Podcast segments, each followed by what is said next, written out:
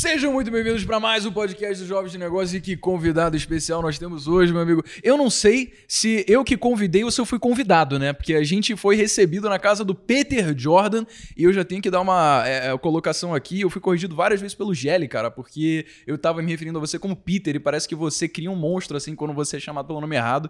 Então aqui já deixo é, o meu parecer que Peter, muito bem-vindo ao podcast. Pô, obrigado, Breno. É, com a câmera que eu olho, ah, todas, né? Obrigado. Não, na verdade, pô, na verdade eu convidei, bacana demais saber que a gente tá participando do podcast do Breno.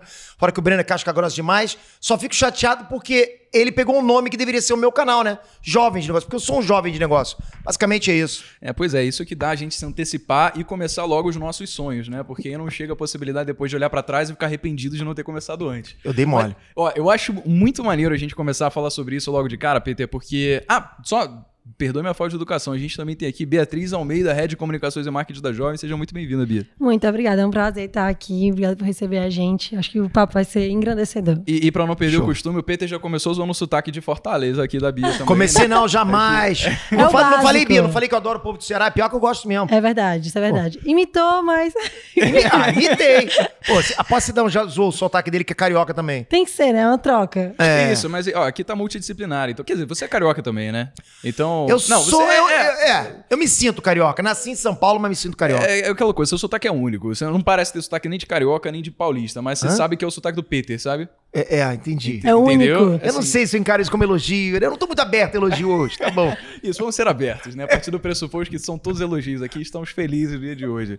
É, a gente tá com um outro convidado também fora das câmeras, é o Breno Jordan. Seja muito bem-vindo, cara. Muito obrigado, muito obrigado. É até estranho escutar meu pai falar Breno pra você e ficar te elogiando. A gente vai ficar se confundindo de vez em quando olhando é. aqui, mas tudo bem, cara. O importante é a gente não deixar a peteca cair e falar quando for condizente, tá? Claro. É, Brenão aqui é filho do Peter, também vai trazer muitos insights aleatórios e maneiros aqui pra conversa de hoje. Então, Tomar. Peter, vamos, vamos falar aqui sobre negócios, cara. Você tem Bora. três canais, irmão. Olha só. Que você conhece. Eita, olha, Caramba. peraí, mas ó, quais são os canais que você usa a sua imagem? Que eu uso a minha imagem, eu tenho o TV Cifras, que foi meu primeiro canal, onde eu ensinava a tocar violão e guitarra e cantar. Caramba, que legal. É, foi o meu primeiro. Entrei no YouTube assim, uhum. com TV Cifras, né? Com, com, era o canal YouTube do meu site Cifras. Pô, eu não sabia, mas esse canal ele tá rodando ainda. Tá, tá rodando, bem de leve, mas tá rodando. Mas você, tipo, tem recorrência de postagem de conteúdo? Tem. Ah, tem. Caramba, que Bem devagarzinho, mas tem. Entendi. Né? A gente usa mais também como reflexo do, do que a gente faz no site, na versão em inglês do, do cifras.com.br. A gente tem um e-code, então a gente produz pro canal do TV Cifras e ao mesmo tempo para lá, para vender conteúdo também para os assinantes premium, para recorrência. Ah, legal, legal. A gente tá produz para os dois. E, isso eu não fazia ideia. Então, só, só, só de cara aqui já tem quatro com a sua imagem. Só que, que eu não apareço mais lá, mas tem vários vídeos que eu, que eu tô entendi, lá. Então, entendi. enfim, tem minha imagem lá. Tá bom. E, bom, tem o Peter aqui, que você conhece com certeza, o Nerd. Tem o, o Nerd Negócios, que usa minha imagem. E tem várias outras tentativas minhas também, começando como apresentador ali. Que Apresenta... eu acabei desistindo. Entendi. Ah, então você tem o canal pronto, já tem alguns vídeos, só que você deixou de lado e não tem mais ninguém fazendo. Isso, tem vários, Entendi. assim. Entendi. É porque tua brisa é criar canal, então, né? É. Você, você curte é, criar problema? canal. É igual criar uma fanpage. Porque eu é, comecei, é eu, quando, assim que eu saí da minha empresa, eu fui lá brincar com rede social, porque eu não tinha mais o que fazer. Uhum. Minha empresa estava funcionando, já estava rendendo. Falei, o que eu tenho que fazer? Vou, vou abrir fanpage no Facebook. Comecei a fazer fanpage de meme. Fanpage de meme. Eu, e eu fazendo os memes, olha aí, pô, gostava pra caramba. Não, é. E, e, tem umas fanpages de meme que, assim, absurda, né? Cresce pra caramba. Isso você faz bem. Eu, eu, eu, fazia só pra me divertir, Breno. Não uhum. fazia visando dinheiro. Aí depois fiz uma página de rock. Provavelmente muitos que estão ouvindo a gente agora já, já viram, que é Rock Wins que é. A gente zoava funk, era só pra brincar também. Não, tipo, o cara tem, assim, metade dos domínios do Brasil. Cara, isso é assim? bizarro, porque é, eu acho interessante que tem muitas pessoas que têm certas obsessões por alguma coisa. Tipo, e não, eu não acho isso negativas, a palavra obsessão é algo meio assim. Mas é uma paixão que você tem mesmo de estar tá criando os canais, as Exato, páginas, Bia. com assuntos que você ama. Então Exato. você se diverte ali e acaba se tornando esse, esse seu negócio, né? Seus business. E eu acho isso incrível. Eu sempre me defini como. Se alguém pergunta, Pedro, que, como é que você se define? Criador de conteúdo. Desde criança, lá, quando eu ganhei meu primeiro computador, que eu gostava de fazer os meus primeiros programas ali, os meus primeiros né, aplicativozinhos ali, eu chamava a galera correndo, vê o que, que eu fiz aqui. Então eu achava bacana ter o feedback da galera, né? Certo. É isso Então, é até uma hoje. característica clara no mundo do empreendedorismo, né? De botar pra fazer. Criar, botar a mão na massa, assim, ter ideia, executar. Porque muita gente morre na praia ali do tipo, putz, é, eu tenho a ideia, mas eu não sei como começar. E às vezes é uma coisa muito simples, tipo um canal do YouTube. Acha que, porque já existem várias pessoas naquele nicho que já estão produzindo conteúdo, meio que tem o mercado todo pra si e nenhuma pessoa mais a entrar vai poder ter parte daquele mercado, né? Então, já ter essa objeção quebrada de cara aqui é uma coisa que eu fico muito maneiro de ver. E aí, você começou o Nerd de Negócio tem oito meses, né, cara? Tem. Oito meses, exatamente. incrível o quanto que cresceu durante esse tempo aí. Agora tá com o quê? Um- quase um milhão de inscritos? Não. Tá, gente não chegou nem a 700 mil ainda. Tá bom, mas gente pra caramba. Gente pra caramba. É, tá crescendo, tá crescendo. Porque começou, começou a crescer devagar. Os- a- ultimamente tem crescido mais rápido porque a gente tem feito live, as lives estão chamando muita gente. Ah, legal, É. legal. E me fala, o que, que foi que, que motivou você a começar esse, outra, esse outro canal depois de todos os outros que você tem? Exatamente, Breno. Porque eu sempre comecei a me dedicar a algo que eu gosto. Como a Bia falou, né? Que a gente sempre faz o que a gente gosta. Eu sempre comecei a fazer assim. Então eu comecei a fazer música, porque eu adorava música. Ah, depois comecei a falar de história em quadrinho, porque eu adorava história em quadrinho. Porra, e no final das contas, eu acho que enraizado em mim tá um empreendedor. Desde, porra, desde meu primeiro, primeiro site que eu fiz em 99, quando eu ganhei meu primeiro cheque de 50 dólares, já, já era, cara. Já me via como empreendedor, mesmo tendo um trabalho à parte. Então eu quis começar a falar sobre isso também. Mas, lógico, não partiu somente, ah, vou. Hoje quero fazer um canal falando de empreendedorismo. Porque eu confesso que se não tivessem outros canais, se tivesse ancorado para perceber que era um nicho que estava tendo um certo sucesso, certo não, até bastante sucesso, eu acho que eu não teria feito. Eu vi que estava funcionando, eu falei, ah, vou fazer também. Tá legal? Então eu fiz. E, e o bacana, cara, é que assim, apesar de todas as outras iniciativas, você quis criar uma coisa nova. Não porque você precisava de mais dinheiro. É porque você realmente via que tinha esse outro ponto de contato que você podia formar pra entregar conteúdo que você via de valor pras É. pessoas, né? E aí, me fala assim, o que que você acha que as pessoas que, cara, te acompanham no, no Nerd ou nos outros canais que te conheceram prioritariamente, o que, que elas devem buscar no Nerd Negócios? Eu acho que a, a gente tem duas coisas que para fazer dentro do YouTube: se entreter e se informar. Né? Acho que o, o, o Ei Nerd é um lugar bacana para se entreter, até para se informar também, mas num outro ponto, num outro setor, digamos assim. Porra, quem é que não gosta de dinheiro? A gente tem que pensar nisso também, faz parte da gente. É que dinheiro, para muita gente, é um tabu.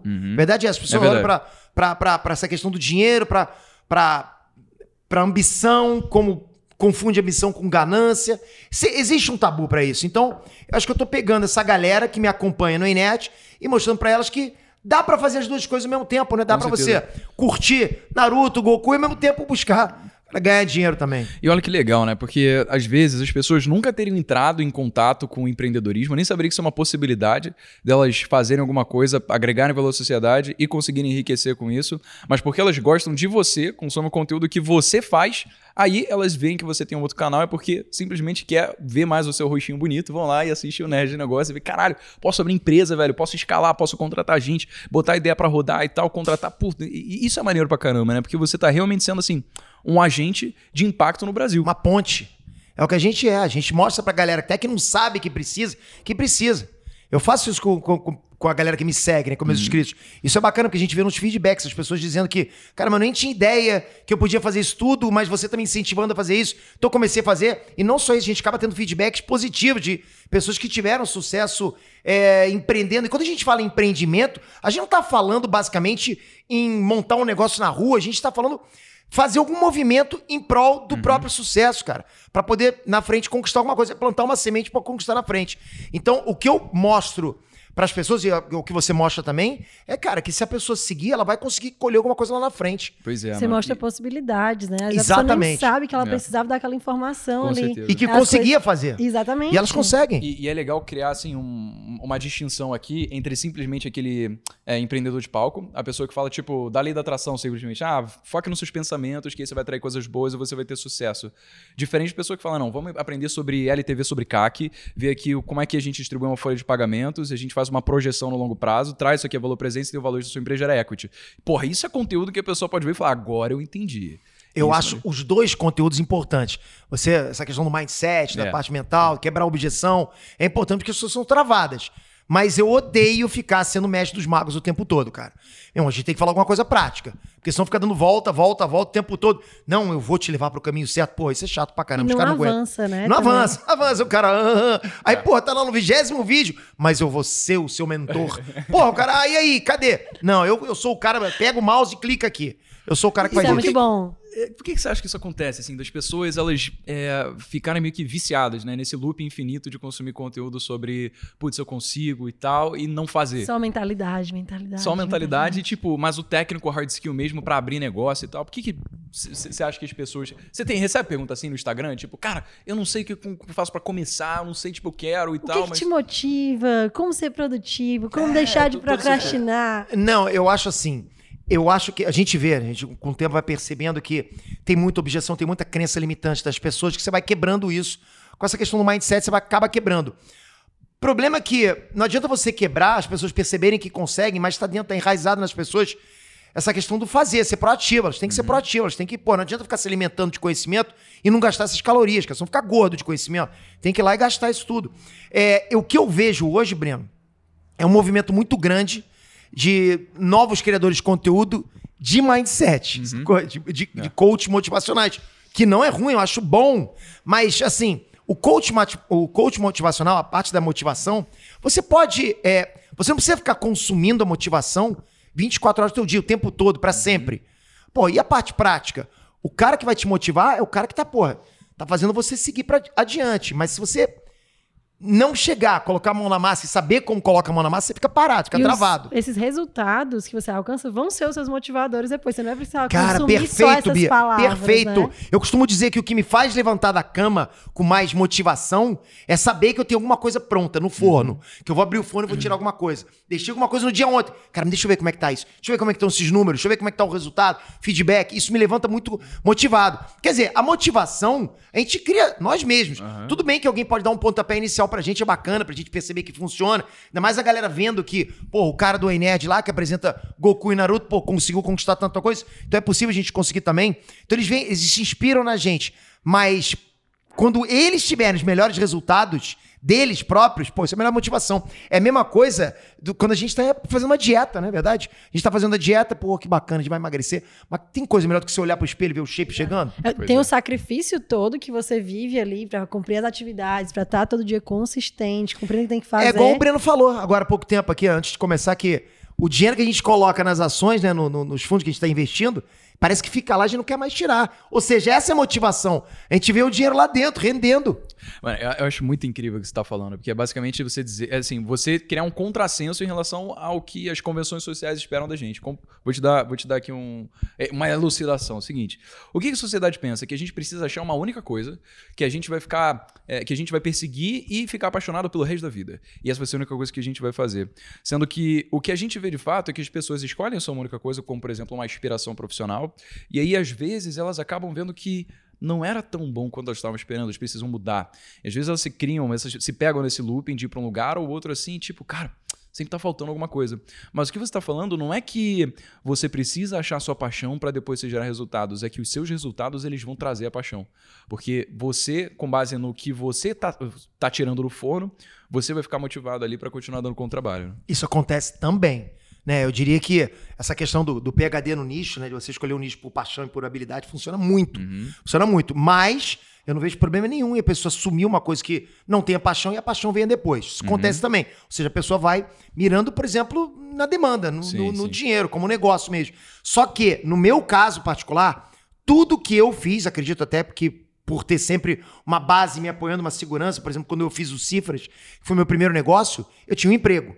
Então me dava uma segurança, ou seja, eu tinha tempo para respirar, produzir as coisas com mais calma. Só que eu nunca fui calmo produzindo, deixa bem claro isso. Eu quis fazer. Né? Eu sempre digo que é melhor feito do que perfeito. Então deixa, faz a coisa acontecer. Tanto que eu lancei o Cifras cheio de bug.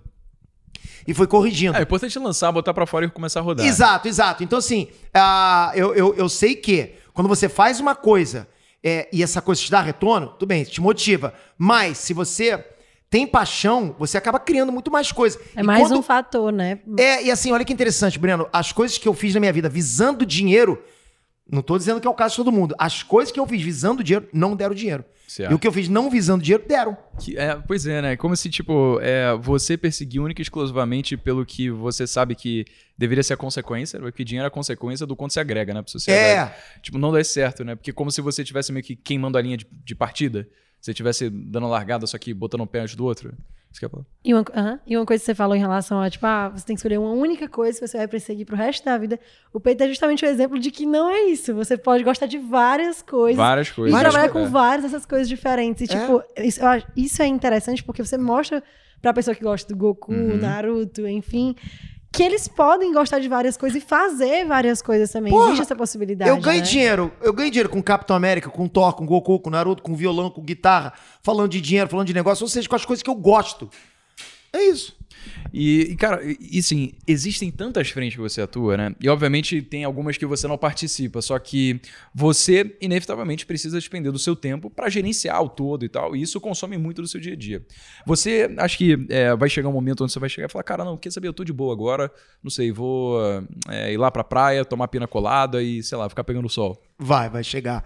Eu, eu já falei aqui, já deixei claro pra todo mundo que eu vou, eu vou sentir que eu tô aposentado quando eu tiver deixado meus negócios de lado e tô andando na praia de mão dada com a minha mulher e já acabou.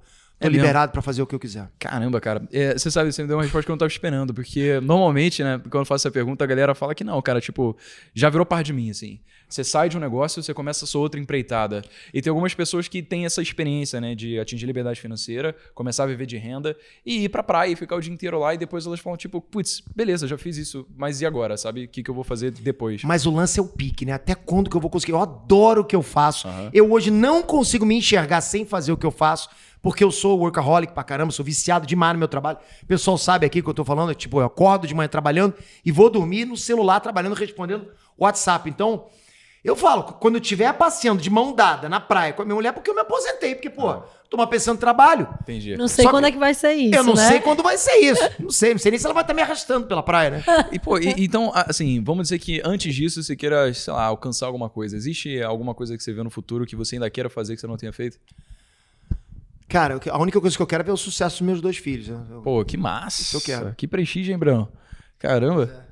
Mas tá difícil. Por enquanto, por enquanto só tá complicado, rapaz. Caraca, te botou no, no, no fogo, hein, cara. Ah, Mas o que, é. que o Breno tá fazendo agora? Então, a gente tá trabalhando agora no caminho de eu herdar o Way Nerd, né? Ah, tá bom, vai sonhando aí. Olha, Meu pai, ele, ele, ele falou com uma convicção. Aí o pai. É, é, tipo, não, ah, Não, não, não, mas a gente fala, eu já falo assim, um dia eu posso passar o bastão. Se você mandar bem, eu passo o bastão fácil. E, e já tem vídeo de, de Breno ali no, no Enerd? Não, não, não, a gente faria uma transição suave pra isso, Entendi, pra passagem do bastão. entendi. É porque Ali. já tem os vídeos dele no canal, né? Eu já, já, já tinha conhecido o Breno em alguns vídeos seus, então eu sei que a galera tá familiarizada. Sim, sim, o Breno, o Breno aparece no meu canal. Tem o canal dele lá, que já tá com, já tá com milhares de inscritos. Quantos inscritos você tem? É, 300 mil. Milhares. Porra, que, ma- qual que é o nome do canal? Milhares, 300 Milhares. mil, Breno pô. Jordan. Breno Jordan. E o que, que você fala no Breno Jordan? Cara, é mais um conteúdo meio aleatório. É, entretenimento. Não, Tá é, bom. não tem nenhum, não é nenhum Vlog. nicho assim. de Entendi, é. entendi. E, e você pretende continuar nesse, eh, nesse nicho de entretenimento porque é uma coisa que, cara, você vê pro futuro? Ou você acha que, tipo, é só um escape pra você, você tá fazendo por hobby e quer fazer outra coisa profissionalmente? Então, eu já pensei muito nisso e eu até pensei em criar um canal em inglês falando sobre investimentos. Caralho! Nossa, velho, arregaçou. É verdade, cara, porque é, existe muito. O mercado norte-americano é, é enorme, né? Tem muita coisa mesmo, só que acho que talvez não exista tanta fluência das pessoas em chegar a produzir conteúdo norte-americano por causa da barreira, né? De ser um conteúdo diferente. Não é, não é porque você sabe educação financeira no Brasil, você vai saber lá fora. E também você tem que falar outra língua. Mas então o cara A já. segunda parte o Breno consegue. Caraca, Ele já é deu um, influente. um crachá, então, de que o cara estudou em Harvard School of Business aí tá sabendo de tudo, mano. Isso aí. Mas legal. você acha, Breno, que hoje em dia todo mundo que, tem, que tá nesse meio de investimento tem que ser formado, tem que ter algum diploma? Ou consegue fazer Você sabe que tendo a- conhecimento, consegue, tendo didática pra ensinar? Eu acho que você precisa ser um curioso. Quando eu saí da faculdade e eu tinha 500 inscritos no canal, mas assim, tinha crença inabalável de que ia dar certo. Por algum motivo doido, eu sabia que se eu continuasse fazendo aquilo, uma hora ia vingar, sabe? Eu não sabia por quanto tempo, só sabia que ia ter que continuar tentando até vingar. E aí, tipo, dois dias depois, meu tio me ligou, irmão da minha mãe. E aí ele falou, Brenão, beleza, você largou a faculdade. Pensa comigo aqui, você tá querendo falar de dinheiro. A coisa mais importante na vida das pessoas, o motivo de briga de muitos casais, e você que não tem diploma, não tem respaldo acadêmico nenhum, vai começar a interferir na vida dessas pessoas com a credibilidade que você tirou, Deus lá sabe de onde, É. pra dizer o que, que elas vão fazer com o próprio dinheiro. Você acha que isso vai dar certo? Aí eu falei, não, eu sei que vai dar certo. Você falou isso pro seu tio? Falei, Eu não acho, eu sei, né? eu sei que vai dar certo. E aí ele falou: tá bom, vou- deixa eu te falar o que, que eu acho, Brenão. Eu acho que você nunca vai ser visto como uma figura de autoridade. Você nunca vai ser visto como uma figura de credibilidade porque você não tem um diploma. E aí eu acho que duas coisas poderiam Mas ter você é old acontecido school, aqui. né? Isso, old school. Neti tem cinco- cinquentão e tal, mas assim, acho que nem botar a conta na idade, sabe? Assim, é, acho que. ah, momento de vida, mentalidade, outras circunstâncias que ele passou, e, enfim. E aí o que aconteceu foi que eu acho que decidi interpretar isso como o melhor discurso motivacional que eu já tive na vida, sabe? Ah, com certeza. Eu sei como é que é. E, e aí, essa coisa ficou. Ah, ele falou pra mim: você vai ser visto aos olhos das pessoas como um curioso. Nada mais. Isso ficou muito comigo, né? Eu falei, cara, porque real- realmente, assim, eu não tenho diploma, eu não fiz faculdade, eu larguei as faculdades que eu fiz, eu não tenho certificado, eu só fui com a minha curiosidade tentar prospectar o conhecimento que eu sabia que as pessoas ali no meu nicho é, iriam gostar de aprender. Só que de um jeito informal, de jovem, como se eu estivesse tomando cerveja contigo no bar e, sabe, trocando ideias sobre política monetária do Banco Central. Essa é a diferença. E ainda sei que isso teria é, a subversão daquele conceito de que para você saber de negócios ou economia, você tem que estar, sei lá, vendo um cara engravatado, é, de terno, falando em horário nobre da Globo. Então, o que eu fiz foi falar do meu jeito ali e, cara, assim, bem ou mal, vi que as pessoas se identificam. E o mais importante é isso, é se identificar. Porque quanto mais conhecimento a gente vai produzindo e gerando, mais vão ser as pessoas que vão poder te encontrar e falar, putz, esse cara parece comigo, essa pessoa parece comigo. Mas conectando, mais engajamento. Você vê, num mundo cada vez mais tecnológico, um mundo cada vez mais consciente de que o ensino é a base de tudo, a gente vai migrar para a personalização do ensino. Hoje a gente tem um professor que fala para 50 pessoas ao mesmo tempo, passa a mesma metodologia de matéria sem levar em consideração os gostos, os talentos, um. as nuances, as dificuldades de cada um desses Habilidade. indivíduos. É aquela coisa, a gente não pode julgar um peixe pela habilidade dele de subir uma árvore. Mas ainda assim é o que a gente faz todo dia. O nosso modelo escolar ele tem um respaldo de 150 anos atrás, que foi quando ele foi criado para produzir pessoas aptas a trabalharem na indústria. E aí, o que, que vai acontecer? Cara, os melhores professores que as pessoas vão ter na vida vão ser no YouTube. Porque lá vão ter pessoas que, pô, falam como você, que é bacana pra caramba, todo mundo acha engraçado, gosta de ver os vídeos do Ei Nerd, Nerd de Negócios. E, putz, cara, isso é muito mais legal do que o professor que eu tenho na minha faculdade de ADM, sabe? E tá falando sobre a mesma coisa, de um jeito muito mais dinâmico, com uma edição. Você realmente tá pensando em trazer conteúdo pra pessoa absorver aquilo e ficar com ela. Então, cada vez mais essa personalização, a possibilidade do usuário conseguir escolher quem ele vai usar para aprender o conteúdo, vai ser game changer. Por isso que basta você simplesmente ser diferente. Você pode fazer o mesmo conteúdo. Você pode produzir um conteúdo no nicho que já exista, tem um monte de player, mas se você fizer a mesma coisa de um jeito diferente, de cara, isso daqui já, já te destaca exorbitantemente. E quando é que ser curioso passou a ser algo ruim, né? Porque, ah, só é bom se você tiver um diploma, um certificado. Por que, que isso te valida, te faz uma pessoa melhor do que o outro? Pô, pode ser que você seja Uhum. infinitamente mais inteligente, muito mais. tem mais informação do que uma pessoa que às vezes tem uma certificação, tem lá aquele papel pregado na parede, né? Uhum. Então acho que a gente inverteu muito as coisas por conta de títulos e não realmente o que de fato alguém sabe e entende de um assunto e como explica. Mas o que né? você falou é totalmente de verdade. A gente percebe que o YouTube é feito de bolhas, micro bolhas, macro bolhas. Você vê que quando você chegou aqui, eu tava falando com você de youtubers que tinham mais de 10 milhões. Você não, Não conhecia, conheço, porque não é. fazia parte né, da, sua, É. da, da sua bolha geral. Mas a gente realmente encontra pessoas que falam a nossa, o nosso idioma, o nosso língua, o nosso jeito de pensar. E eu tava até outro dia num flow que eu, tava, que eu, que eu fui, não me lembro agora, que eu comentei exatamente sobre a abordagem do ensino brasileiro, que eu acho arcaico. Eu acho que você fala com, com um moleque de 10 anos como você ensinaria para um cara de, né, de 20. É difícil, o, o moleque não entende. Então você realmente encontra no YouTube alguém que te compreenda, que fale com você. E essa pessoa vai se conectando e a gente sabe, né, até por estatística, que é a forma que a gente mais aprende, muito mais do que livro, muito mais do que filme, é na conversa. É você ouvindo outra pessoa, isso fixa na cabeça. Principalmente quando você está engajado, quando você reconhece aquela pessoa que está falando com você como uma pessoa que está diretamente olhando para você e falando com você de uma conversa. Isso acontece, as pessoas estão te vendo e a quantidade de informação que você passa todo dia é gigante, cara. Então eu concordo totalmente com você, sim. É, exatamente. Assim, a gente tem que pensar em como fazer o mundo um pouquinho melhor, né? E, e eu acho que se a gente consegue associar uma coisa, como você falou tão bem, que você gosta, né? Que você tem uma paixão sua ali que você quer fazer, porque, cara, faz tá dentro do seu escopo de competências e você colocar isso do seu jeito, só que é, de forma a fazer com que a pessoa realmente tire valor daquilo ali, assim, tá dado, né? Isso daqui tá dado. Agora, me fala, cara, assim, puxando essa gancho, esse gancho de educação, você é um puta influenciador, é óbvio que a as coisas que você fala ficam na cabeça das pessoas, aí, é, nesse, nesse nicho educacional aqui, você acha que existiria alguma forma como mais pessoas que também têm influência poderiam, sei lá, usar dessa influência para melhorar a educação no geral? Eu acho que, assim, poderia ser feito talvez um trabalho de conscientização de alguns influenciadores de entender que, de repente, o que eles fazem hoje não é uma educação. Alguns. Certo? certo. Porque você tem realmente é, influenciadores gigantes Certo. que influenciam. Porque quando a gente fala a palavra influenciador, a gente tem que entender que esse- essa palavra não é troco de nada. Não inventaram essa palavra. A pessoa realmente influencia. Né? Eu acho até que algumas pessoas até entendem errado. Eu lembro até quando alguém me chamou de influenciador, outra pessoa falou: Esse aí não influencia ninguém. Isso é hater, né? Normal. Mas a gente sempre influencia alguém, porque a gente está de frente ali.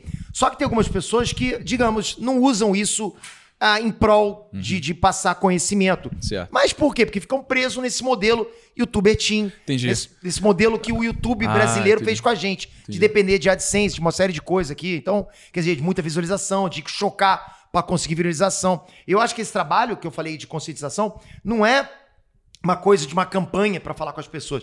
Não, é, eu acho até que o YouTube está fazendo isso, Uhum. né? Sendo family friendly, mostrando o caminho, ou seja, eu acho que é um local onde toda a família possa assistir. Legal, isso já cara. é, isso já passa, na minha visão, já muda o conceito de passar também conhecimento. Legal, cara. E quais seriam, assim, as coisas que você acha que agora, tipo, pessoas normais eh, deveriam fazer se elas quisessem criar um canal do YouTube e chegar, tipo, a 11 milhões de seguidores pro Enerd?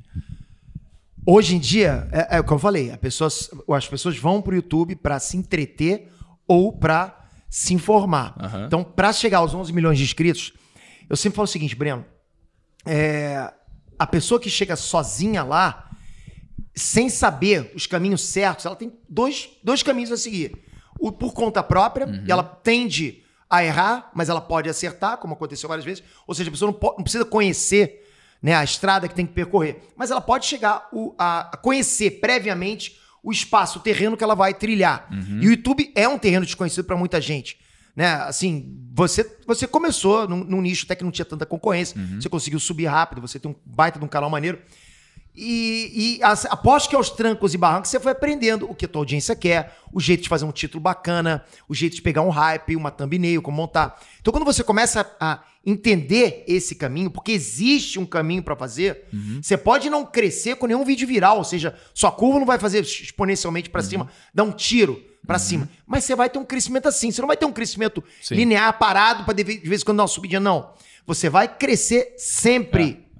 E olha que doideira, cara, porque as pessoas elas acreditam que pra começar no canal do YouTube elas precisam ter alguma ideia viral. Tipo, vou fazer um vídeo e aí esse único vídeo que eu fizer e colocar o meu esforço vai bombar e vai eu vou conseguir milhões de inscritos. Sendo que, tipo, cara, a própria consistência da gente fazer o canal, trabalhar nele, Exato. produzir vídeos ao longo do tempo, às vezes pode fazer um vídeo ficar viral e ele realmente dá algum resultado. Só que as pessoas não vão ficar por esse vídeo, elas ficam por todo o trabalho que você fez antes, porque vai começar a aparecer nos recomendados, elas vão atrás e tal e vão conhecer o que, que você faz. Ela pode ficar pelo vídeo também. Se o cara fizer um bom CTA pedindo pro inscrito, é verdade. pode ficar também, pô. Vai que o cara fez um bom trabalho. Mas, assim, o- nesse caminho de trilhar da forma certa o, o YouTube, você pode, de repente, chegar a pegar um, um tema totalmente hypado e fazer direitinho. Só que quando a gente fala em caminho certo, não é simplesmente acertar o tema, é acertar o jeito que vai fazer. É principalmente respeitar o algoritmo do YouTube, fazer. Ter um, dar retenção ao teu vídeo, gerar um título magnético, sabe? Praticar SEO, fazer tudo certinho, cara. Ah, Peter, mas eu não sei falar em frente à câmera. Cara, você não precisa nem falar em frente à câmera, você pode fazer um canal narrado, um canal legendado. É, é verdade, Então, cara. cara, pode ser um canal backstage. E se não. E, e, assim, é o que o Breno falou. Com o tempo, a prática vai te levar à tua perfeição. Não à perfeição dos outros. Porque o grande problema hoje, Breno, que eu vejo, inclusive em muita gente, são pessoas desistindo porque se comparam com outros youtubers. Ah, porra, eu fiz o mesmo tema do Ened, o Ened conseguiu milhões, eu não consegui tanto. Mas não tem que se compara com ele mesmo no dia anterior. É verdade. Com certeza. Não comigo ou com fulano, Caramba. nada disso, cara. Eu não posso fazer isso. Se a gente faz isso, a gente acaba desistindo, cara. É verdade. Então vai melhorando o próprio caminho. Pô, isso é muito profundo, fiquei até arrepiado, cara, que você falou. Porque, assim, você tá dizendo é que as pessoas elas precisam realmente cagar e andar pro mercado e fazer aquilo com base no que elas é, têm de histórico, né? Sim. Assim, como é que eu posso, com base no que eu estiver disposto a trabalhar, estudar para produzir um conteúdo bom, ficar melhor do que eu fiz antes, né? A sua guerra, cara, não é com, com a sua concorrência, a sua guerra é com você mesmo. Bizarro. Porque o Verdade. YouTube, o YouTube tá cheio de, de espaço pra todo Pô, mundo. e tu sabe, eu acho que dá pra fazer um paralelo com muita coisa isso daqui. Não é só YouTube, não. Tipo, vamos dizer que você quer fazer Enem. E aí você fala, cara, vou fazer um simulado. E aí você fica vendo o cara nerdão lá da sua sala que só tira nota boa, o cara tirou 169 questões, 180 no Enem, você fala, cara, eu nunca vou ser esse mano. Só que aí você sabe que se você estudar um pouquinho, você pode tirar, tipo, ao invés de 110, tira 120, sabe? Porque você tá se comparando consigo mesmo ali. Então, eu acho que, assim, é uma filosofia de vida que se aplica a tudo, né? A gente usar o lastro, usar a comparação com base no que, que é, se a gente tá sendo melhor do dia anterior. Total. Agora, deixa, deixa eu mudar um pouquinho, cara, porque o, o Gelli me falou uma parada sobre você. Eu queria muito trazer em pauta, porque eu acho que você vai trazer muito ensinamento bacana sobre isso, né? Justamente por você ter tantos negócios, tantas iniciativas, é, e você ter falado agora de forma tão coerente que as pessoas não podem se enganar em achar que elas conseguem fazer tudo sozinhas, você acaba meio que sendo uma, uma, porra, um maestro em delegação, né? Porque, obviamente, você tem times de várias coisas. Então, me fala assim, pra você, qual é a importância que uma pessoa deveria ter pra delegação? Cara, acho que a primeira. Eu acho assim: você se cercar de pessoas competentes simplesmente representa o teu sucesso. Acabou, ponto. Poderia terminar a, a- a sua pergunta assim. Eu percebi a duras custas, porque no início, no início da minha trajetória, eu não queria delegar, queria ficar preso lá na minha, no meu quartinho do fundo da minha casa. Mas a empresa começou a crescer, explodiu, tive que ir para escritório e tal. E hoje eu tenho mais de 80 funcionários, cara, e gente pra caramba. E, e- e se não delegar, não vai, cara. Não vai, não vai. É, você tem que se focar no que você é especialista. Porque nisso o teu tempo tá valendo, o teu dinheiro. Se você faz bem uma coisa, deixa outra, pra outra pessoa fazer outra coisa. E eu falo isso porque eu, eu, ao longo do tempo eu vejo assim, uns casos assim, bizarros, Breno. Eu conheci youtubers gigantes, de mais de 10 milhões de inscritos, que editam os próprios vídeos. Editam. Editam, cara. O É cara- tipo só ele no canal, né? só ele, cara. Aí eu falei, cara, como assim? Como é que tu edita o vídeo? Socorro. Não, eu não confio no editor, acho que ele não vai fazer um bom trabalho. Se prendeu, viciou É, no próprio é trabalho. é verdade. Tipo, não vai fazer igual a mim. E eu concordo, não vai fazer igual a ele. Não vai. Mas vai fazer diferente. Sim. E olha que doideira, porque assim, é, eu tenho uma empresa de edição de vídeos também, né? E quando a gente começou a contratar funcionários para pegar os vídeos das jovens, né? Aconteceu várias vezes, né? De no começo os vídeos não ficarem bons, tão bons quanto era quando era simplesmente eu e o meu editor ali que também estava tocando a empresa. Só que o, o, o que aconteceu depois foi curioso, porque a gente acabou vendo que não só as pessoas pegavam jeito, se a gente se dispusesse a ser paciente e capacitá-las, como elas também traziam insights, ideias que a gente jamais teria se a gente tivesse ficado bitolado na forma de fazer exatamente igual que sempre foi feito Lógico, antes. Lógico, cara. Verdade. A gente, a, a gente tende a entender, a gente tende a achar que nós entendemos muito mais do assunto de qualquer pessoa e que a gente tem a chave do sucesso daquele produto que a gente está fazendo. Uhum. Aí quando vem outra pessoa, mostra pra gente um produto que quando a gente olha, caramba, não tinha pensado nisso. Uhum. Bacana. Pode até não estar tão legal quanto o que a gente fez, pode estar melhor. É, pode estar exatamente. diferente. Com o tempo a gente vai entendendo, a gente vai passando para aquela pessoa. Cara, É. eu sei o seguinte, se a pessoa quer crescer, se não delegar, não vai. Com certeza. vai. E é legal, assim, a gente está começando uma iniciativa de é, portal de notícias também. E aí o, o que a gente pensa é, cara, é, será que quando a gente chamar os jornalistas e redatores, a gente tem que ficar pegando o texto dele, tipo, editando para ver se tá com, é, sei lá, se o erro de ortografia ou se, se, se não ficou bom e tal? Cara, pensa, se a gente realmente chegar pegar o trabalho de uma pessoa que levou tanto tempo pra fazer e pra ela ficar bom, e a gente chega, muda tudo, ela vai ficar tão desmotivada que você não consegue criar uma cultura onde a pessoa se sinta valorizada, sabe? Isso é muito importante. Pô, tu tem 80 pessoas na sua empresa. Me fala então um pouco disso. O que que você preza para as pessoas terem de é, interação entre si? Como é que você fomenta essa cultura? É para elas terem interação entre si ou o que, que, eu, o que, que eu prezo no funcionário? No funcionário, é, no No geral, funcionário como um assim, todo, é pra isso. mim, é o funcionário ser proativo, é vestir a camisa, é, é se sentir dono da empresa. Pra mim, esse é o cara que, eu- que eu preciso. Você tem No- valores né, na empresa, tipo missão, Tenho, tenho. visão? É. Tenho, tenho, tenho, tenho. Tenho escala de trabalho, assim, tipo, né, visão de trabalho, de objetivo de, de trabalho, de Pô, carreira, é bacana demais. Plano de carreira. E eu acho que o funcionário que veste a camisa é o cara que representa a gente. Uhum. É o cara que tá. Porque assim, a gente tem aquela noção de, caramba, eu queria poder me dividir vários peters pra poder. Né, porque o o dono, né? O dono, aquele negócio do, do olho do boi, esqueci o nome daquele ditado, enfim. Engorda boiada. Você também não lembra, né? cara? Não, Tá- esse tá não no velho. Não conheço. Alguém lembra aí, pô? Obrigado, obrigado, O Miriam. Como olho é? do bom engorda o gado. É, isso aí. E aí, é, é, é, porque eu tive um restaurante, né? Eu não tava lá, o o gado afundou, né? Tipo, por isso que eu falei. Entendi. E então eu acho que quando o cara se transforma no dono, pô, cara, tende a crescer. E você valoriza aquele funcionário pra caramba. Aquele cara passa a ser uma peça importantíssima. Hoje, eu falo pra você, eu não vejo currículo. Tipo, desculpa, eu não vejo diploma, confundi. Uhum. Hoje eu não vejo diploma, eu não vejo faculdade, eu sei que é importante pra É. muita gente, mas eu, como, é, como contratante, eu não vejo isso. Eu vejo o que o cara faz, o que o cara já fez. Histórico, né? Histórico. Isso lógico, é, é, cara, é, tipo, é, é a realidade do século XXI. muito mais assim. importante pra mim. Você vê, hoje, cara, nossa, quando eu tava na FRJ, tinha umas pessoas brilhantes que você olhava assim, admirava a quantidade de pessoas que, sei lá, não, não- fazendo engenharia mecânica se com CR9,5. Você fala, caralho, que um gênio. Esse, esse cara, ele, com certeza, vai trabalhar na NASA. Só que aí ele chega numa entrevista de emprego e ele não consegue nem olhar na- no rosto do entrevistador, sabe? É como se, tipo, desse um, um sei lá, um piripaque, assim, né? trava e fala, não vai.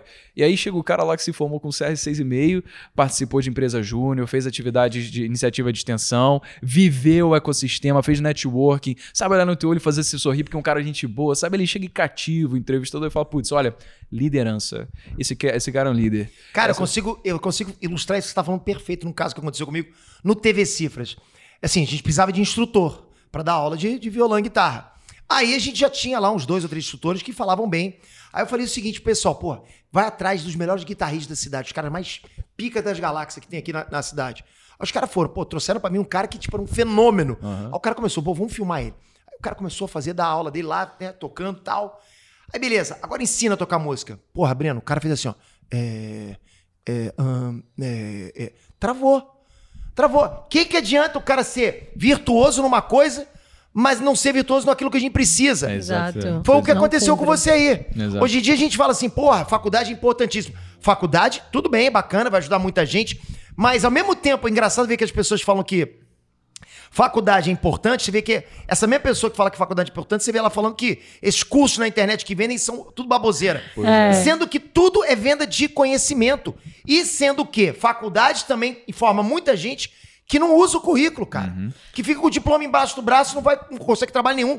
Na, na sala do KML, por exemplo, Marcel, os caras foram lá, 50 alunos, 15 se formaram, 35 desistiram, 15 se formaram, só dois seguem trabalhando com o trabalho. O problema é que a galera vê a, a faculdade como se fosse um garantidor de algo. Ah, porque eu tenho um diploma. Nada garante. gar- Não garante. Na- na- nem o Esse é curso que é vendido na internet, nem a faculdade. Exatamente. Nada. E as habilidades que são mais procuradas hoje em dia são aquelas que, é, as- que às vezes você não consegue medir por um número, sabe? Tipo o que você tem ali num CR.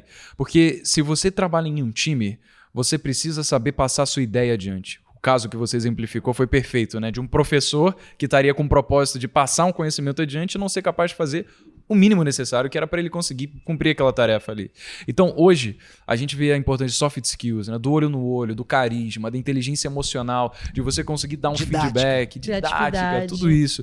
E aquelas coisas técnicas tão específicas e verticalizadas, bem ou mal, cara, no futuro do machine learning, da inteligência artificial, em que máquinas conseguem fazer muito melhor do que seres humanos, pode acabar fazendo com que a necessidade de humanização acabe entrando e trocando a necessidade por é, um ensino super técnico e personalizado. É, desculpa, super técnico e padronizado, né? É o que a gente está vendo acontecer agora.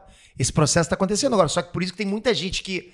Porque assim, isso não está explicitamente acontecendo. Ninguém está falando que isso está acontecendo, mas a gente vê que está acontecendo. Ainda mais com, com, com esse evento do isolamento, a gente percebe que o EAD explodiu. Explodiu. E tem muita gente com resistência a isso. A- a- como resistência a qualquer coisa que é nova. Percebe? O que é novo, a pessoa fica de longe.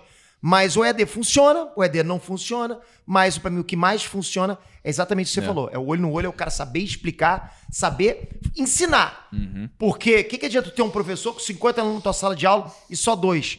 Pô, seguirem adiante com o conhecimento que foi passado. Não Com adianta nada. certeza, cara. Agora, eu acho que é legal a gente também quebrar um paradigma que pode ter passado a impressão, só pra deixar claro que, pô, faculdade, como você falou, é maneiro pra caramba. A gente, a gente, às vezes, fala, tipo, falando, ah, não, mas não precisa e tal.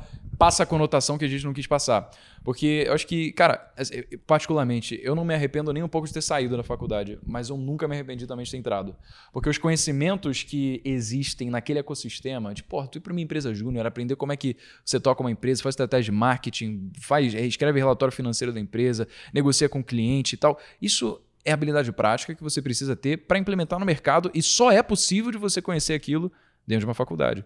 As pessoas com quem você convive. Pô, hoje o CEO da, da Krausvids é meu parceiro da Fluxo, que é, engenharia, é, é J de, de engenharia lá na, na, no FRJ. O cara que está comigo gerindo as jovens, o Vini, também conheci na Fluxo também. Ou seja, esse ecossistema tem tanto valor para a gente que a gente acaba caindo na prepotência de dizer que pô, faculdade no geral não vale a pena, sabe? Não, eu nunca E falei a- isso. é, não. e É, além exato. disso, eu, eu sou formada, né? Então, tipo, eu terminei a faculdade eu- e não trabalho especificamente com isso. Eu, trava- eu me formei em moda. Tô trabalhando aqui com, com digital, Marketing, marketing. né? Mas foi por conta da moda que eu descobri certas coisas que eu fui estudando em paralelo. Então, Uhum. eu vejo muito a faculdade também como uma forma de expandir para assuntos que você nunca talvez fosse Uhum. pesquisar sobre se você não tivesse escutado lá. Então, eu, eu gosto muito da parte de marcas, como branding, enfim. E a primeira vez que eu ouvi falar disso foi na faculdade. E depois fui fazendo meus estudos em paralelo, indo atrás de outros profissionais, indo atrás de trabalhar nesse aspecto. Então, eu acho que é, você tem que tirar o melhor proveito daquele ambiente que você tá. É. Não achar que ele vai te garantir nada. E uma coisa que é maneiro falar também é deixar claro que assim as pessoas não partem do mesmo lugar. Porque, pô, eu, eu não sou parâmetro nenhum de história de superação, sabe? Porque é, a gente faz um trabalho bacana até chegar até aqui. E aí depois cai na, na armadilha, às vezes, de falar que não. Se você simplesmente tiver esforço, você consegue também. Mas, cara, vê, assim, no meu caso, eu quero saber se com você foi parecido, Peter. Eu, eu tinha 24 horas no dia, depois de ter largado a faculdade, que eu sabia que eu poderia fazer só pro meu negócio, sabe? Eu tinha o privilégio de saber que, cara, por mais que minha mãe e meu tio não concordassem, eles não iam me expulsar de casa, eu ainda ter comida e ainda ter um teto na minha cabeça e cama onde eu ia dormir. Então eu tive o privilégio de poder alocar o meu tempo para produzir com aquilo que eu sabia, que dado o esforço, eu ia chegar lá. Só que quantas pessoas têm que puta, continuar trabalhando, não podem abrir a mão de largar o emprego porque tem que sustentar a família em casa, né? Exatamente o meu caso. A gente teve, a gente foi parecido, né? Porque você tinha tempo pra respirar, você tinha tempo pra poder produzir. Eu também tinha tempo pra produzir, mas eu já não estava mais na casa dos meus pais. Aliás, eu tive problema, tive que sair da casa dos meus pais rápido. Então não tinha nem pra onde ir. Foi um- isso é uma história até para outro vídeo. Mas eu estava trabalhando e aí sim, no meu tempo vago, eu produzia meus projetos. Mas eu tinha essa eu tinha essa base que me ancorava, que me deixava mais tranquilo, que era o emprego. Mas ao mesmo tempo, o emprego nunca deixa a gente totalmente tranquilo. Não sei se qual de vocês aí já, já, já trabalhou com carteira assinada, então a gente fica meio nervoso, né? Porque se perder, perder. Ainda mais eu que tinha, tinha acabado de ter um filho. Tinha acabado de nascer um filho. Então eu tava meio nervoso, trabalhando e tal. Mas tava produzindo meus projetos, mas eu tava igual você, cara. Eu sabia que ia dar certo. Porque eu tinha um projeto que eu achava inovador, cara. Ninguém tinha. Eu falei, vou botar isso na internet, vai ser sucesso. Eu sabia, e não deu outra. Eu botei na internet. Blá, blá. Pô, só, só pra gente ter uma noção, assim, que ano que era isso, mais ou menos? Isso foi 2001. Cara, Caramba! 2001 você tava na internet pensando em produzir conteúdo já. Não, Breno, você não quantos em anos? 99 eu produzi conteúdo e ganhei cheque. Eu nem falo quantos anos eu cheguei em 2000. é. Não, 2000 e, é, no- 1999 eu foi onde, quando eu ganhei meu primeiro cheque. 50 dólares, cara. Que eu liguei pro meu pai correndo, pai, ganhei um cheque de 50 dólares. E não acreditava que na internet era possível ganhar dinheiro, cara. Pois é, não. Aí ele falou, e- pô, faz um quadro com esse cheque. Não, e olha, até hoje tem pessoas que não acreditam que, não, que dá pra você ganhar dinheiro na internet. Esse, Até tipo, hoje, é. 20 anos depois. Não? E é, é louco, cara. Mas então, é, o que aconteceu contigo foi parecido no sentido de você tinha o seu tempo, você tinha possibilidade de alocar pra fazer aquilo, né?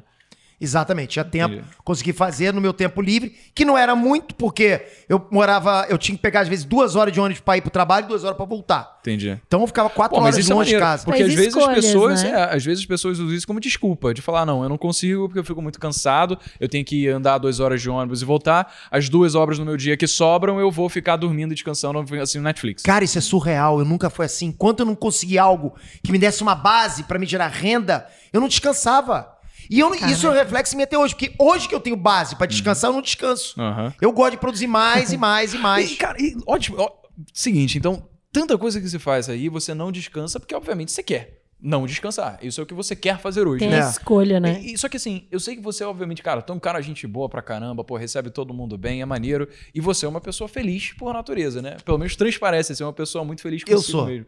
Então, o que, o que, que, o que que te faz feliz, cara, no, do contexto geral da sua vida? Adorei essa pergunta. Ah, que boa pergunta, né, cara? Essa pergunta é, é profunda. O que me faz feliz, eu acho que é, em primeiro lugar, a minha família, né, minha mulher e meus filhos. E segundo, é ver que tudo que eu tenho tá funcionando. Eu tô, eu tô, e, e- e o que eu faço, eu realmente acredito. Eu acredito que eu estou ajudando as pessoas. Eu não estaria feliz se eu percebesse que pessoas não estão sendo ajudadas pelo que eu produzo. Acho que isso, isso realmente me deixa feliz. E, e tem alguma coisa tipo, pô, eu sou feliz quando eu tô, sei lá, jogando Naruto no PS4. assim? Ah, Algumas- entendi. Mais material? Pode Tá. ser também, qualquer coisa. Tá, é eu, tipo- eu, eu tô feliz quando, quando eu leio um mangá, eu tô feliz quando eu vejo um anime lá na minha cama de noite. eu tô feliz quando, quando a minha patroa faz um cafunézinho na minha cabeça, isso é bom demais, é a hora da noite. É, vendo uma sériezinha lá num, num streamzinho, isso, é- isso é bacana, são os meus hobbies hoje em dia. E, e é muito legal você falar isso. Você também fica feliz quando você vai ver anime, sendo que você é, trabalha com isso, né? Porque tem as pessoas que falam, ah, quando você começa a trabalhar com uma coisa, com um hobby, ele deixa de ser é, hobby, Hobby. passa de ser trabalho, né? E você não, Não. gosta mais. Ao contrário, eu acho que hoje em dia eu nem trabalho com o meu hobby. Meu, meu hobby é o meu trabalho. Tipo, o meu trabalho. Como é que eu vou dizer? Meu trabalho é hobby. O meu hobby é trabalhar. Eu não sei como é que eu explico isso.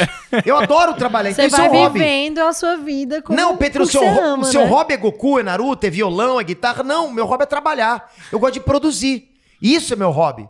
É ver que as coisas estão acontecendo. É ver as pessoas dando feedback. Cara, eu não tenho nenhuma, nenhum, sabe, nenhum pudor de virar e falar que o que paga meu trabalho é dinheiro, lógico, né? Uh, E feedback, cara. Ver que as pessoas estão sendo ajudadas por mim. É ver comentário, ver prova social. Porra, PT, obrigado, tá funcionando pra mim. Puta, isso é muito, muito bom, cara. Certo. E como pra mim é bombástico a pessoa chegar. Pô, isso aqui não tá me ajudando em nada, seu bosta esse teu vídeo aí. Pode ser horrível. Pra vocês pode ser ridículo, né? Mas pra mim me abala, cara. É mesmo, O cara fala, cara. esse, esse teu vídeo é uma bosta. Mas, Pedro, isso não é uma crítica construtiva. Dane-se, mas se, se o vídeo tá uma bosta, alguma coisa tem que mudar. Entendi, Então eu sou assim, cara. Eu sou muito É movido tem, a tem feedback. aquela coisa assim, você não consegue agradar todo mundo também. Acho que, pô, como você pega milhões de visualizações, dentre milhões de pessoas, sempre tem alguém que não gosta de alguma coisa que a gente faça, né? Ah, hater não. É, e, e, assim, eu acho que no começo, cara, eu, eu me lembro do primeiro hater que eu tive. O, o, o, o negócio dele lá no YouTube, o nome era Cuca Espaço Beludo. Né? E aí ele comentava lá: você, seu moleque remelento, você nojento, você nunca vai. Entendeu agora? Quem que não tem um cu cabeludo como hater, pô? Todo mundo. então, aí, cara, eu ficava assim, mal. Depri... Não, assim, completamente no Mexia, chão. Ninguém né? sabe lidar Só com que- os primeiros haters. Cara, ninguém. e, e- só que o- sabe o que mais me intrigava? É porque ele era sempre o primeiro a comentar em todos os vídeos que eu Meu gostava, sabe? Então, Por tipo, isso que ele ele tinha o um bom- sininho ativado. Mas ali, ele é o parece- melhor seguidor que você pode ter, cara. Eu, eu dava engajamento. Dava né, engajamento, cara. Os caras acham que dislike é ruim, dislike é igual like, é a mesma coisa. Isso, É, esses é. dias comentaram na foto minha, tipo, hateando, né? Aí eu não respondi nada. Aí teve um seguidor que pegou e comentou assim: comenta mais que dá engajamento. Tipo, um seguidor que Ele foi lá não. Não, o que eu respondo é o seguinte: obrigado pela view. Responde isso. Caralho, nossa, velho. Ó, imagina se chegar pra um cara que, tipo, escreveu um texto, assim, de, sei lá, Ódio. 15 linhas, sabe, pra você. Aí você fala, pô, obrigado pela view. né? Mas é, cara. Cara, eu falo que é o seguinte: né, é, é como você tacar uma pedra num, num, num rio. Não abre aquela bolha, aquela bolha Sim. gigante? Essa é a galera que curte você. Só que você vai aumentando, vem uma segunda bolhazinha. Aí vem os haters. Sim. Né? Aqueles que vai vai aumentando também. Cara, basta você aparecer que vai ter alguém pra te odiar de graça. É. De graça. Porque não gostou das tuas sobrancelhas, cara. É isso. Com certeza, De com graça. certeza, com certeza. E, e, assim, como é que você lida com isso? Porque eu, eu acho que eu aprendi até a, tipo, eu não ligo mais, sabe? É porque tem, tem muito. Obviamente tem muito mais positivo, né? E- Lógico. E, É. é, proporcionalmente é quase sucesso. irrisório que, o, que os haters são. Mas é aquela coisa, quando você pega, no meu caso, algumas centenas de milhares de views, tem bastante gente que ainda fala mal. E aí não, que eu só desconsidero. É, é, tem algumas críticas que de fato você pode absorver ali, mas você consegue ver, sabe? Se por- por- vou te dar um Quando é exemplo. por maldade, É um inscrito né? que comenta em todos os vídeos bem, que gosta. O cara fala, pô, mandou bem. Aí eu faço alguma coisa e realmente não foi uma coisa Ah, legal. isso pega. Aí ele fala lá e eu falo, putz, esse cara gosta de mim, ele realmente tá falando porque ele se importa, sabe? Aí Isso, realmente isso é realmente é ruim. né? Eu não gosto. Quando o cara fala, pô, Pedro, te acompanhava, não esperava isso de você. Aí, eu, opa, o que, que eu fiz? Pisei na bola aqui. Porque eu sei que o cara não é hater. Uhum. Porque, cara, o, o hater é o cara que não, tipo, não agrega em nada, absolutamente nada. O cara vira e fala assim, pô, quem é esse Peter? Quem é que dá bola ainda pro Peter? Como se eu fosse completamente desaparecido na internet. Uhum. Os caras, eles realmente estão numa bolha que acham que o Peter não existe mais. Certo. Mesma coisa pra você. Então, eles realmente vivem em outro mundo. Então, não agrega em nada. Só vão pra te dar uma view e pronto. Uma monetização. Ótimo. Continua fazendo assim. E Mas, pô, os caras que estão lá acompanhando o teu trabalho e não gostaram, aí não é hater. Isso aí que pensa é uma puta perda de tempo, né, cara? Porque você vê, a- eles não têm nada melhor pra fazer da vida. Assim, literalmente eles podem estar num quartinho escuro, sem nada, sem ninguém pra falar, e você consegue entender a circunstância que motivou o cara a fazer um comentário desagradável, você sente até pena. Porque você fala, "Pô, tipo, o que, que deve estar acontecendo na vida dessa pessoa, sabe? Pra ela totalmente. fazer uma coisa dessa assim. E aí você entra num dilema, você fala, cara, eu não sei se eu dou um abraço pra essa pessoa ou se, tipo, eu simplesmente não perco meu tempo com isso porque eu sei o valor do meu tempo fazendo as coisas que eu sei que me dão dinheiro dinheiro e pra mim são muito É melhores. só tu responder essa pergunta com sinceridade. Tu já foi hater de alguém, de ficar comentando nunca, sempre? nunca, jamais. Sabe por quê? Porque tu tem autocrítica, cara. Tu consegue se evoluir. Pra quem você vai ficar criticando os outros, você vai fazer. Pô, você tem que criticar a si próprio. Cara. Vai ficar o tempo todo perdendo tempo, perdendo tempo da vida criticando os outros. O cara usa o Twitter o dia inteiro pra poder criticar a vida dos Falar outros. bosta, Pra né? falar bosta. Não, e uma coisa que eu exatamente. falo muito, a galera se sente muito protegida nas redes sociais. Ninguém entrar aqui na É. sua casa e falar assim, Peter, seu- vídeo tá uma bosta. Não, eu já encontrei hater na- na vida real. Ah, é? Pô, Já encontrei hater na vida real. Foi como foi? Foi, foi assim, ó. Eu não encontrei. Eu vi depois o story da, da- da minha Ah. hater. Era assim, ela pegou o, o- o- o celular e ficou assim: olha quem tá atrás de mim, ó. Me segura que eu vou matar. E ninguém tava segurando, ela não me matou, não. Mas é assim, cara. De, de frente são todos, são todos fofinhos, maravilha pra caramba. Mas É segue a isso, vida. na cara mesmo, ele não vai chegar e falar isso. Ela gravou ali É, não, quero ver, quero ver se ele chega com stories aqui na cara do Peter. Eu vou te matar, viado. É, pô, já- não tem 12 noção. anos, 12 anos. Você não sabe nada de Goku. Falei, Calma aí, cara. Porra, não dá. Eu tô fora, meu. Vou querer discutir com o hater, não. É uma segurança, Cara, uma falsa segurança que tem ali Isso mesmo, me né? lembrou da história do Ícaro de Carvalho, que chegou uma hater lá pro cara e começou a falar que ele não entendia nada de finanças, né? E aí ele falou: vamos gravar uma live pra ver se. Eu abro minha carteira, você abre a sua. Ele fez isso? Eu Fez. fez, fez isso. Só, só que o que Mas aconteceu? aconteceu? Aí que tá. Não aconteceu. Sabe por quê? Porque ela não quis receber todo o Eu tráfego. já fiz isso dele. também, só pra te falar, tá? É mesmo? E aí, que, como é que Mas foi? foi no, no- no- O cara falou que eu não sabia nada de Naruto. Falei, vamos fazer uma live, eu e você. Aí o cara tinha armado, chegou no dia, não aconteceu nada. Pois é. E Aí olha, ela falou: cara- não, por minha segurança, eu não vou abrir minha carteira e mostrar tudo e não sei o quê. Agora, olha, olha que tiro no pé que ele deu. Porque, porra, olha o tráfego que você poderia gerar pro cara. E imagina se ele tivesse em lançamento. Ele poderia ter 12 seguidores. Mas ele colocou, tipo, um link no, no YouTube. Ele, só, porque, só pelo fato de você ter feito uma live com ele, o cara já ia vender coisa pra caramba, sabe? Ah, e é. ainda assim ele perdeu a oportunidade. Simplesmente porque, porra. Ca- ó, Esse é o tipo de coisa que, assim, a gente fica intrigado, porque a gente precisa estar preparado, né? Você já ouviu que eu falo naquele negócio que, tipo, sucesso, é, sorte igual oportunidade, mais preparo? Porque não adianta simplesmente a oportunidade existir se você não tem o preparo para reconhecer que é uma oportunidade. A gente nunca sabe das oportunidades Ah, que é verdade, passaram. verdade. Então, acho que nesse caso da pessoa que você ofereceu fazer uma live, Ela perdeu a oportunidade. e ela não soube que era uma oportunidade, é? sabe? Nunca Podia ser bom pra ela, mesmo, Podia que, ser ela, mesmo que ela não ganhasse o, o embate, né, o debate. Não, né? é, é tráfego, cara. É, É? tráfego, você É, qualquer exato. coisa. Tipo, você bota uma. Vamos lá, você tá com a pior hamburgueria do mundo, assim. É uma merda, mas você bota no meio da Times Square, você vai vender. Porque tem tráfego, sabe? Você tem milhões de seguidores, você faz uma live, entra, não sei, 50 mil pessoas ali, 100 mil pessoas, com certeza vai ter alguém que vai lá vai seguir Vai o cara, entendeu? converter. Tanto que a- a- as pessoas que hoje em dia não têm mais medo de ser cancelado é porque já entra muito tráfego e a pessoa acaba conhecendo de fato aquela pessoa, não só pela polêmica, acaba gostando daquela pessoa. Então é a mesma coisa no caso aí dessa menina que tentou cancelar ele e deu pra trás. Mas né? hoje, hoje, de verdade, eu levo o hater realmente na zoação total. Faz parte da parada. Uhum. Tipo, eu posso até alguns anos atrás falava que eu levava na brincadeira, não levava, às vezes ficava irritado.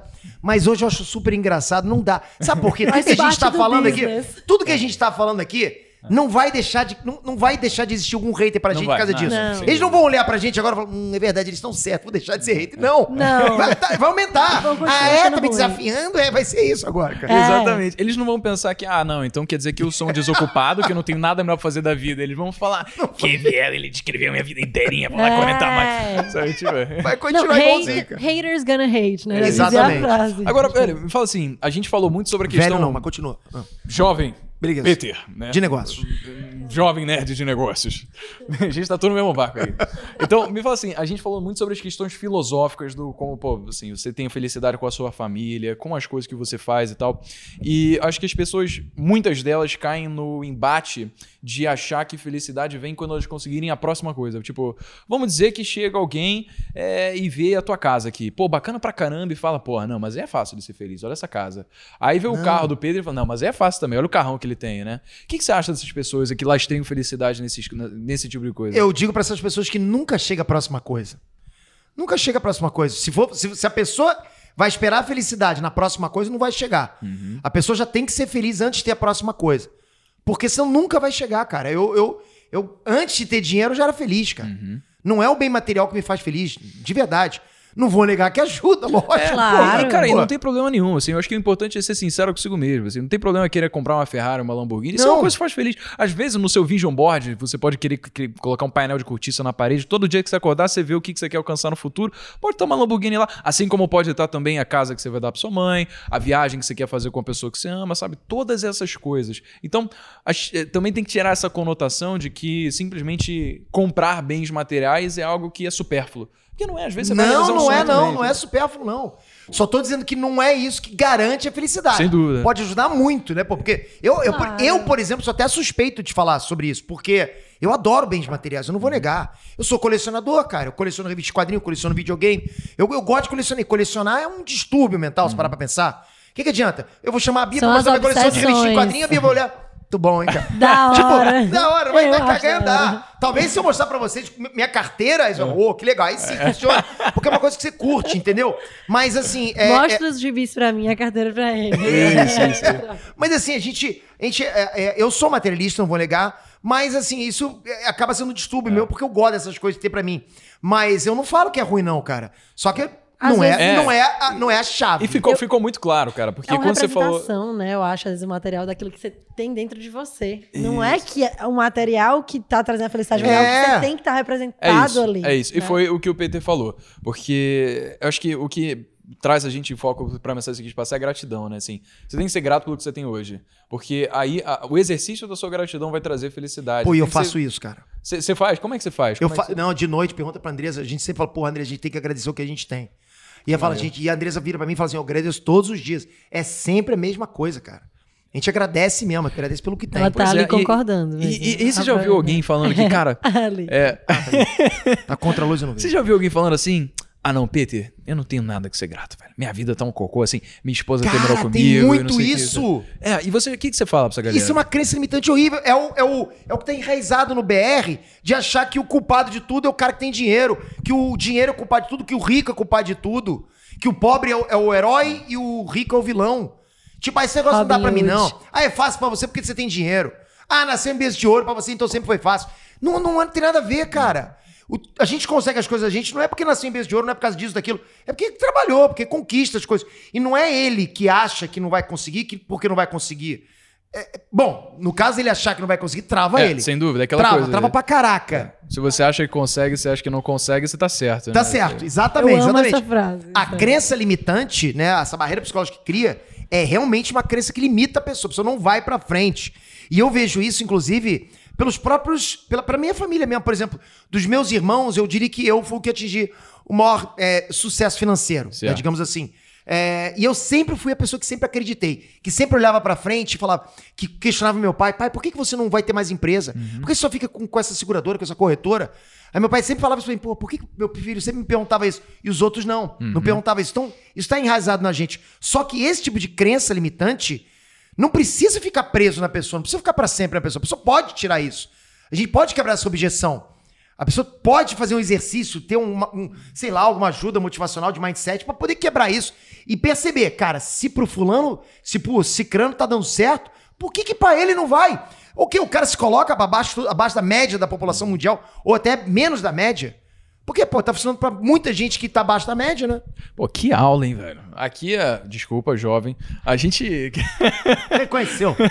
A gente, acho que é, é- é tão legal falar sobre todas essas coisas, porque a gente acaba vendo vários paralelos e similaridades, né? Nas pessoas que são muito bem sucedidas. Pô, tu tem um monte de iniciativa, toda, a maior parte deu muito certo. Você também teve os seus erros e você, apesar de tudo isso, chega e fala, cara, olha só, felicidade vem de dentro, sou muito grato pelo que eu tenho hoje. Nem sempre foi assim, mas sempre fui feliz do mesmo jeito. É, sempre, fui cético de questionar as convenções sociais ao meu redor, como você falou com seu pai, por que, que ele estava fazendo uma Exato, coisa e o que exato. fazia mais sentido pro sucesso era outra, né? Então eu queria, cara, encerrar aqui o podcast, mas deixar uma indagação só para as pessoas que estão assistindo conseguirem tirar toda a inspiração que tem aqui da sua aura, do seu ser, para uma mensagem final que você tem, queira dar. É exatamente falar sobre essa galera que tem essa crença limitante de culpar dinheiro, de, de criar barreira psicológica a si próprio. Agora você é o Peter Coach. Eu não queria, porque eu não sou Peter Coach, não, hein? Mas eu acho que enquanto você for o teu principal rival, você não vai conseguir vencer a tua própria história. Então, quebra essa objeção você mesmo, cara. Trabalha isso dentro de você. Ah, Nossa, Amei. meus amigos, olha só, mano. Aula de mindset com Peter Jordan. Mas deixa eu fazer uma pergunta, cara. Você sabe imitar personagens? Acho que sei. Ah, Talvez acho que essa é melhor, então. Vamos lá, quem mais? Sei. Então, qual, qual personagem que a galera pede pra você imitar? Bob Esponja. Fala, Vai. fala, Bob Esponja, vai, Bob Esponja, já ouvi falar. Ora, ora, Patrick. Genial. É, me parece que você que faz a dublagem. né? Muito bom, gente, eu não sei imitar Ah, nada. eu, eu- eu faço vários, cara. É só ir lembrando que eu vou fazendo. É. Algum da Disney, você sabe? É. Ô, Pluto! É o Mickey, porra. Pode crer, cara, pode crer. Muito bom. Bom, gente, eu vou deixar. Ah, então agora a pergunta que todos estávamos esperando, porque logicamente, né, Peter tá começando agora, o cara tá precisando de view, a gente vai dar uma moral. Onde é que as pessoas podem te encontrar, Pô, eu quero, cara? pô, que que é isso? pô, é daí, pra galera que acompanha, pra galera que acompanha o Breno, é lá no Nerd de Negócio, né? Eu ia colocar jovem de negócio, mas ele pegou o nome, porque ele sabia que tinha um cara mais jovem que ele, ele pegou o jovem, então vai no Nerd de Negócios. Tá lá, a gente tá lá falando também, da- basicamente, mesmo, ele fala mais, fala mais investimento, empreendedorismo, Fala tudo, é. Fala tudo, é a mesma coisa, é. Isso aí, Uma isso coisa. aí. É, e também no Instagram, arroba petjordan. é. Então, ó, vou deixar os links das redes sociais dele, das, da 29, né, que ele tem no total aqui na descrição. Vocês podem lá também acompanhar esse rostinho bonito mais. Então, foi um prazer enorme, inenarrável estar com vocês aqui nesse podcast e até o próximo episódio. Valeu!